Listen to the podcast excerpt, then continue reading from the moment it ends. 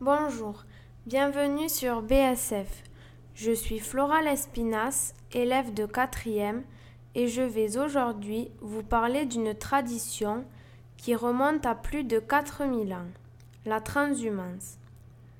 En France, la transhumance consiste à déplacer le bétail dans les pâturages d'été, montagneux et plus frais, pour favoriser l'engraissement du troupeau, mais aussi sa reproduction.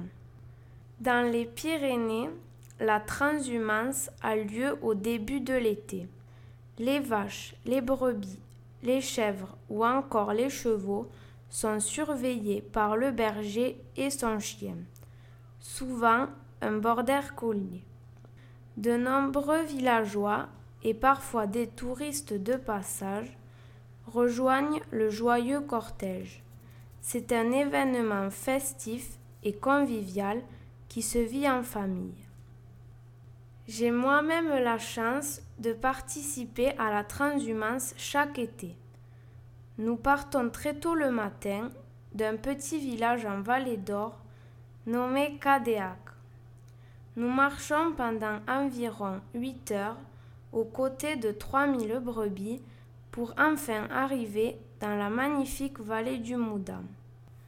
Le troupeau se précipite dans les estives alors que les hommes s'empressent de prendre l'apéritif.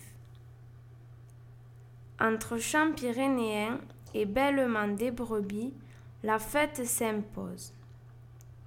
Après l'apéritif, tout le monde se retrouve autour d'un repas. Au menu, produits locaux, charcuterie, côte d'agneau et tourte des Pyrénées. Nous dégustons aussi une soupe de sarousse, qui est un épinard sauvage. Un cuisinier monte la veille de la transhumance pour avoir le temps de les cueillir et de les préparer.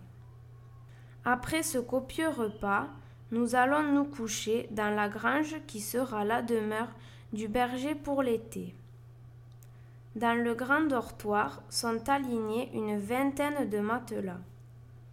Le confort n'est pas toujours au rendez-vous, mais la soirée a été tellement bonne que l'on n'y pense même pas.